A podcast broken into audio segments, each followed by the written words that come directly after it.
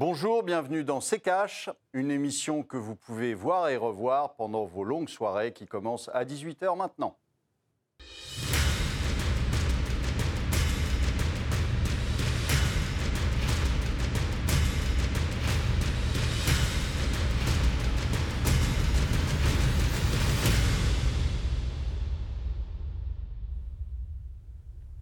Bonjour, aujourd'hui nous allons vous parler du dollar, nous allons vous parler de la Chine et nous allons vous parler d'une guerre monétaire. Bonjour Estelle.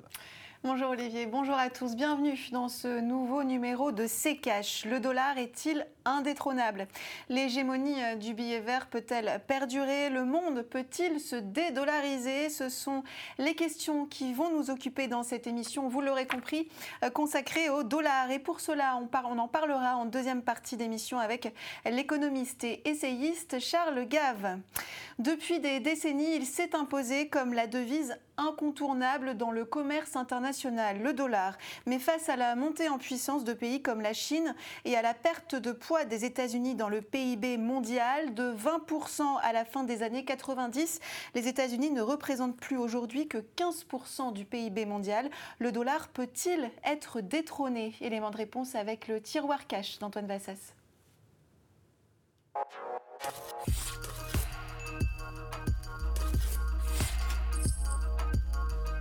Vous le savez, le dollar est la monnaie de référence pour les échanges internationaux, une monnaie mondiale acceptée en lieu et place de leur propre monnaie par la plupart des pays du globe et représentant 50% du commerce mondial. Il permet surtout aux USA d'asseoir la menace de sanctions à tous les pays qui l'utilisent via l'extraterritorialité du droit américain.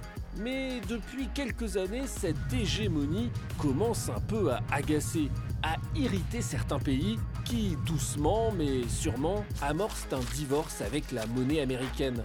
La Chine, grand rival des USA, et la Russie, qui cherchent à contourner les sanctions américaines mises en place depuis la crise ukrainienne.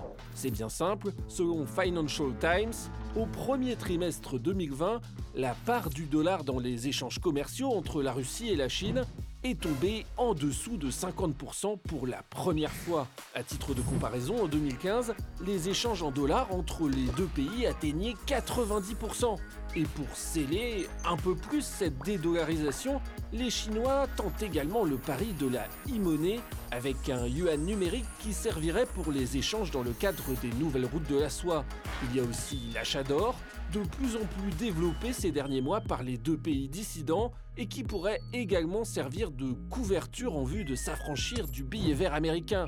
Rajoutez à cela l'économie américaine mal en point, des plans de sauvetage qui font sortir des milliards à tour de bras par la Fed ou par Biden, et vous avez ce qui pourrait sans doute mener à la perte de valeur du dollar et à d'énormes bouleversements monétaires dans les années à venir. Après une guerre commerciale, on va peut-être avoir droit à une guerre monétaire. Olivier, pour commencer, peut-être un peu de contexte. Quelles sont les raisons concrètement de la domination du dollar? Ah, Les raisons de la domination du dollar, c'est simplement que c'était un, actif euh, euh, le plus liquide au monde. Hein, euh, et ça s'est scellé au moment de Bretton Woods, hein, c'est-à-dire de la fin de la, liaison entre le dollar et, l'or. Et, et, à ce moment-là, euh, la Banque centrale américaine, qui avait à ce moment-là l'économie aussi la plus puissante euh, euh, de toutes, et a imposé le, dollar comme monnaie mondiale. cette, et peut-il être détrôné aujourd'hui? Alors, détrôné, pas encore, euh, parce que euh, parce qu'il y a, y a quand même une, certaine inertie à ce, genre de choses. Et même si vous avez beaucoup de pays, on en a parlé déjà ici il y a, y a deux ans de ça, euh, en disant que surtout l'extraterritorialité du dollar qui impose des pénalités absolument à tout le monde, etc., grâce, grâce au dollar, Évidemment, ça avait, euh, ça avait énervé euh, beaucoup de pays euh, qui ont cherché à se, à se sortir de, cette, de ces sanctions, dont la Russie, dont la Chine, qui ont créé des systèmes parallèles à SWIFT pour pouvoir échanger de l'argent sans, être contrôlés par les Américains, qui ont aussi créé un standard or. Vous avez vu que la Chine achète énormément d'or et a très probablement un stock qui est largement supérieur à ce qu'elle annonce officiellement. moi, je pense que j'avais travaillé dessus et je pense que le, stock d'or en Chine est probablement autour de 20 000 tonnes, ce qui est très très largement au-dessus de ce qu'ils disent.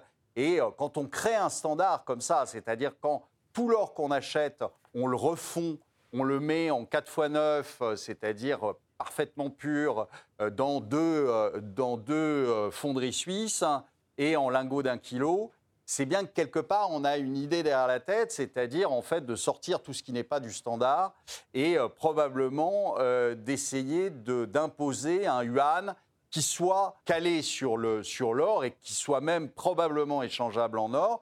Ils avaient fait un contrat sur le pétrole avec les Russes en utilisant ça, c'est-à-dire euh, euh, ils payaient le pétrole russe en yuan et en yuan qui était convertible en or. Donc euh, pourquoi pas l'étendre Et à ce moment-là, en effet, ça attaquerait les positions du dollar américain. Merci Olivier. On passe tout de suite à la deuxième partie de cette émission. Et cette semaine, nous sommes en liaison avec Charles Gave. Bonjour, vous êtes économiste et essayiste. Merci beaucoup d'avoir accepté notre invitation. Bienvenue dans ces caches. Merci. Alors, Charles Gave, ce n'est pas la première fois que l'on fait allusion à une éventuelle fin de règne euh, du dollar. Ce sont euh, des choses qui ont plus ou moins été évoquées avec l'arrivée de l'euro dans les années 2000. Est-ce que vous, vous croyez à cette fin de règne et qu'est-ce qui est différent aujourd'hui? Croire à une fin de règne, euh, je ne sais pas. Mais ce qu'il y a de certain, c'est que l'Asie était une zone complètement dollarisée. Dollarisée dans les échanges entre pays asiatiques, dollarisée dans l'épargne dans à long terme, puisqu'ils n'avaient pas de marché d'épargne à long terme, ils n'avaient pas de marché obligataire. Donc quand ils cherchaient des capitaux à long terme, ils étaient obligés d'être en dollars. Et donc l'Asie était extraordinairement sensible à la volatilité du dollar. Et ça agaçait mmh. beaucoup la Chine et les autres pays asiatiques. Donc ce que la Chine essaye de faire depuis bientôt 15 euh, ans, c'est de dire aux gens, écoutez, on va se passer du dollar dans les relations entre nous, on va essayer de passer par nos monnaies directement. Moi, banque chinoise, je crée un nouveau FMI, une nouvelle banque mondiale pour vous fournir des capitaux à long terme. Vous pouvez mettre des obligations dans le marché chinois, qui est sans doute le plus profond du monde, le plus profond du monde avec l'épargne la plus forte. Donc ce que disent, que veut faire les Chinois, c'est qu'ils veulent dédollariser l'Asie parce que le dollar a des folies qui viennent de Washington. Il y en a parfois trop, il y en a pas, pas, assez. Donc il y avait une énorme volatilité dans l'économie et les marchés chinois qui n'avaient rien à voir, dans les marchés asiatiques, pardon, qui n'avaient rien à voir avec l'Asie et tout à voir avec le dollar. Donc ce qu'ont dit les Chinois, si ça vous fait rien, on va régler nos problèmes de liquidité entre, entre asiatiques et on va se débarrasser des États-Unis. Donc c'est un, un petit peu ce qui s'était passé en Europe dans les années 60-70, quand euh, en 60, quand la France faisait des, échanges avec euh, l'Italie, ça soldait en dollars, et après en 90, ça soldait en Deutschmark. C'est un peu le même mouvement qui est, bah, écoutez, on préfère euh, être dépendant d'un système qu'on contrôle un petit peu que d'un système qu'on ne contrôle pas du tout. Donc oui, il va y avoir une dédollarisation, mais ça va prendre du temps. Justement, vous dites que ça va prendre du temps. Olivier, on va regarder ces chiffres de l'IFRI en 2020. L'Institut français de relations internationales estime que la facturation en dollars est 4,7 fois plus élevée que la part des États-Unis dans les importations mondiales et 3,1 fois plus élevée que leur part dans les exportations mondiales. C'est vrai que, euh, au regard euh, de ces chiffres, Olivier, la dédollarisation euh, du monde, ce n'était pas pour tout de suite. Mais non, ce n'est pas pour tout de suite, euh, euh, et, on le voit très bien d'ailleurs. On, sait très bien qu'aujourd'hui encore, si vous voulez euh, un actif parfaitement liquide sur lequel vous pouvez engager plusieurs milliards sans le faire décaler d'un tic, c'est le dollar. Il n'y en a pas d'autre. vous n'allez pas faire ça sur le franc suisse et, et vous ne pouvez pas encore le faire sur beaucoup de monnaies asiatiques. Donc, euh, le dollar euh, reste tout de même aujourd'hui euh, le, maître des, le maître des lieux. maintenant, il est certain que beaucoup de pays cherchent à se, dédolla- à se dédollariser, pardon, et qu'ils ont déjà commencé depuis un, un- un bon moment. Les Russes, les Chinois. Euh, vous savez que les Russes, euh, par exemple, ont vendu euh, quasiment toutes leurs obligations du Trésor américain. Il reste plus grand-chose aujourd'hui. Donc, vous avez une dédollarisation, c'est c'est certain. En plus, je vous ai dit, ils ont énervé quand même ces derniers temps beaucoup de monde avec leurs sanctions, euh, avec l'extraterritorialité du dollar. Et donc, euh, euh, je pense que le- le- ce mouvement-là est un mouvement de fond. Maintenant, comme le dit Charles, je veux dire, c'est pas quelque chose qui va se faire en huit jours. Euh, c'est pas pour l'année 2021 et probablement pas pour celle de 22. Et puis peut-être euh, plus tard. Mais, mais c'est un mouvement qui est continu et, euh, et en effet, au-delà de ce que euh, de ce qu'on a vu, euh, euh, par exemple, euh, en 2019 et en 2020, c'est-à-dire une, une espèce de, de guerre commerciale qui était surtout une guerre des mots avec, euh, avec Trump, eh bien, en fait, derrière, il y a quand même, en, en- en- vision derrière, il y a quand même une, une dédollarisation euh, asiatique. Et puis, la Chine qui cherche à imposer euh, le yuan. Pourquoi? Bah, Parce que, en fait, il, est totalement absent des échanges internationaux, ou en tout cas, il l'était, totalement absent des échanges internationaux, alors que c'est quand même eux qui, aujourd'hui, euh, euh, c'est quand même cette zone-là dans laquelle euh, le PIB est le, est le plus important. Donc, euh, il est évident qu'ils réclament la place qu'il aurait dû, en fait. Alors, avant de, de parler hein, plus précisément euh, de la Chine ou encore de la Russie, euh, Charles Gave, un mot hein, sur euh, cette réaction de Larry Fink, PDG de BlackRock, qui traitait en 2017 le, bit- le Bitcoin d'indice du blanchiment d'argent, a changé de vision hein, récemment en déclarant en décembre 2020 qu'il avait gagné l'attention de Wall Street et qu'il détenait le potentiel de devenir un actif du marché mondial. Les monnaies numériques peuvent-elles rivaliser avec le dollar, Charles Gave? Écoutez, moi, le Bitcoin, ça m'intéresse énormément. Mais, euh, comment dire Imaginez que nous rentrions dans une période économique très difficile et qu'il n'y ait pas d'électricité ou que l'Internet ne marche plus, soit sa beauté ne marche plus. Euh, si vous voulez aller voir un paysan français en lui disant Tiens, j'ai des bitcoins, je vais, vous allez me nourrir pendant une semaine et je vous paierai les bitcoins quand l'électricité reviendra, ça va être assez médiocre. Euh, Donc le bitcoin, c'est la contrepartie de la folie monétaire qui s'est emparée des banques centrales occidentales euh, en Allemagne, euh, hélas, et aux États-Unis, où ils essayent de maintenir des systèmes sociaux qui sont euh, qui ne peuvent pas être maintenus, qui, ne, qui réussissent pas, avec en imprimant de l'argent. Donc la plupart des gens, vous savez que l'une des fonctions des monnaies, c'est d'être une réserve de valeur. Il est évident que les banques centrales en Europe et aux États-Unis ne veulent pas assumer cette fonction de réserve de valeur. Et donc les gens se tournent vers des coquillages, des tableaux, des, impressionnistes et du Bitcoin. Mais le Bitcoin n'est rien d'autre qu'un signe de la défiance sur les monnaies euh, du moment. Beaucoup de gens me demandent pourquoi les bourses montent. Et je leur dis, c'est simplement parce que nos monnaies baissent.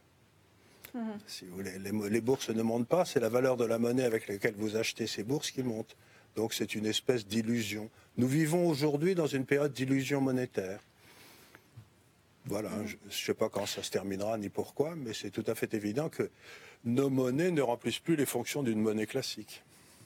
Olivier, vous êtes d'accord avec ça?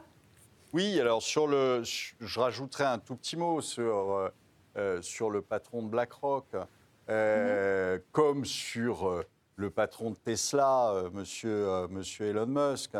Euh, c'est de la manipulation de cours, c'est de l'escroquerie. Si vous voulez, c'est assez facile de ramasser, de ramasser des bitcoins et ensuite d'aller dire à la télé, le bitcoin, c'est génial, il faut en avoir.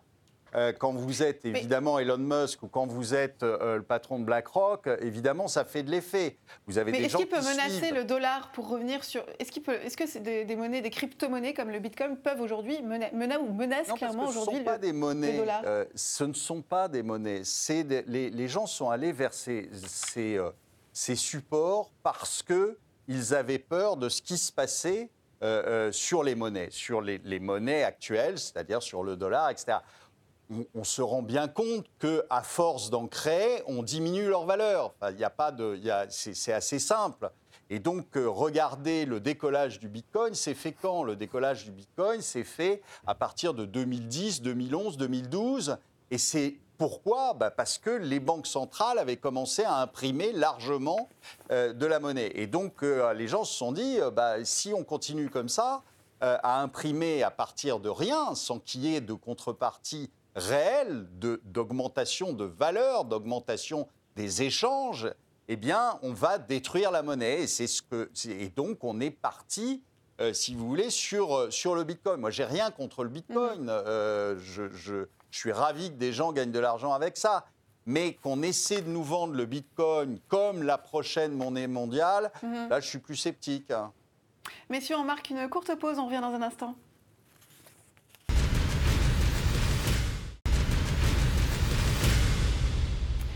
Bienvenue dans C'est si vous nous rejoignez. Au sommaire cette semaine, l'hégémonie du dollar va-t-elle prendre fin? Et pour en parler, nous sommes en liaison avec Charles Gave, économiste et essayiste. Euh, monsieur, euh, monsieur Gave, la gestion de la crise euh, sanitaire aux États-Unis et la crise économique qui en découle peuvent-elles contribuer encore plus à faire perdre au billet vert sa domination et ses avantages? Eh ben, Tiens, on peut faire une petite comparaison historique. Mhm. Euh, quand j'étais jeune, en 71, le prix du pétrole était à 1 dollar. Et puis 12 ans après, il était à 33 dollars. Et ça avait créé une crise mondiale, récession, cassage de gueule des bourses, ça avait été épouvantable. Et devant cette hausse du prix du pétrole, il y avait eu deux réactions de banque centrale. la première réaction, c'était celle des États-Unis, de la Grande-Bretagne, de la France, de l'Italie, qui avait été d'imprimer des dollars, de la monnaie à due concurrence de la hausse des prix du pétrole. Donc, ils avaient monétisé la hausse des prix du pétrole. Et puis, vous aviez trois pays qui avaient dit, nous, on n'a rien à foutre, jamais on monétisera. C'était la Suisse, l'Allemagne et la Hollande, si vous voulez, les, suspects habituels. Hein. Ben, ce qui s'est passé, c'est qu'une fois que la hausse du prix du pétrole s'est arrêtée, dans les 10 ou 15 ans qui ont suivi, ces trois monnaies-là sont montées comme des folles vis-à-vis de l'ensemble des monnaies. Donc le meilleur investissement que vous pouviez faire en 1778, 1978, 1980, c'est d'avoir acheté une obligation à 20 ans de, la, Confédération et vous avez gagné de l'argent pendant 20 ans sans vous fatiguer. Ben, remplaçons le, le, pétrole par le Covid. Et vous avez deux sortes de pays aujourd'hui, ceux qui ont monétisé le Covid et ceux qui ne l'ont pas monétisé. Tous les pays qui ont monétisé le Covid, c'est en Europe et aux États-Unis. Les pays qui ont refusé de monétiser le Covid, ils sont tous en Asie. Donc il ne faut pas avoir fait de longues études pour savoir que si la masse monétaire double aux États-Unis et ne change pas en Chine, bah, probablement dans les années qui viennent, la monnaie chinoise va monter vis-à-vis de la monnaie américaine. Et donc, vous faites la comparaison et vous dites, ben, la gestion de la crise, c'est bien intéressant, mais notre métier, c'est quand même d'essayer de comprendre ce qui se passe. Et ce qui se passe, c'est que très probablement, les monnaies asiatiques vont monter maintenant dans les 15 ou 20 ans qui viennent, parce qu'ils ont des productivités élevées, ils ont un coût du capital normal. Vous pouvez emprunter de l'argent à un taux réel qui n'est pas un photo, etc. Donc, grosso modo, il me semble que si j'étais un, jeune homme, je, je suivrais le conseil de par à l'Est, jeune homme.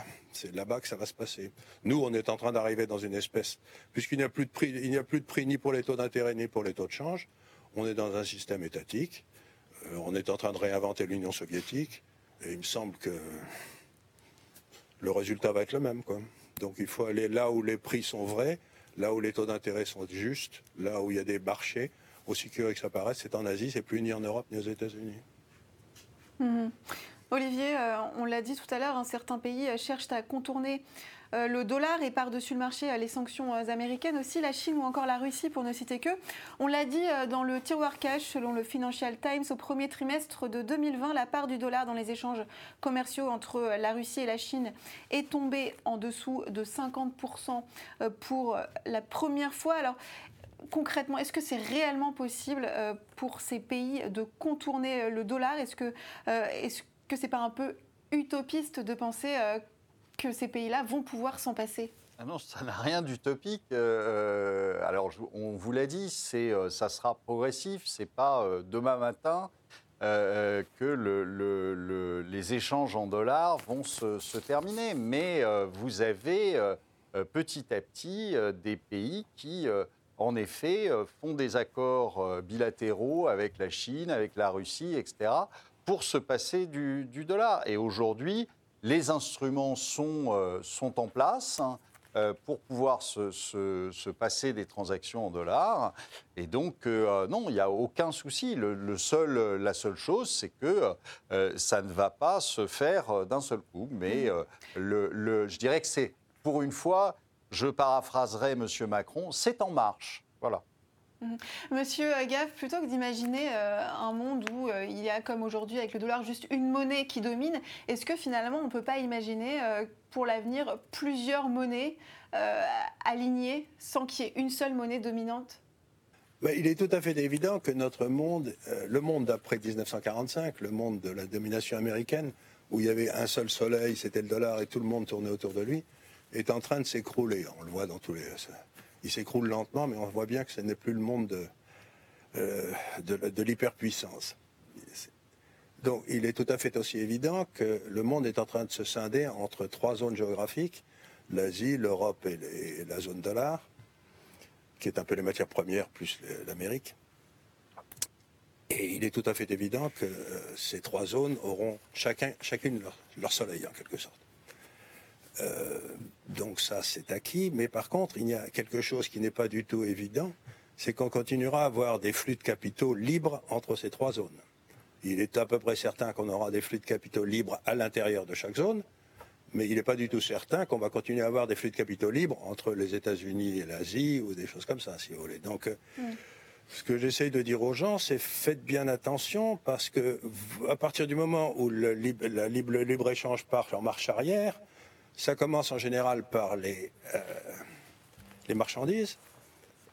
On, devient, puis ensuite, ça passe sur les services, et puis on avance doucement. Et finalement, la dernière chose qu'on coince, c'est euh, l'échange et les mouvements de capitaux. Euh, donc, euh, si vous devez avoir de l'argent en Asie, parce qu'en Europe, vous risquez de vous faire massacrer, bah, à mon avis, il vaut mieux l'avoir un peu plus tôt qu'un peu plus tard, parce que d'ici quelques temps, ils, vous empêcheront peut-être de mettre votre épargne en Asie, tout simplement.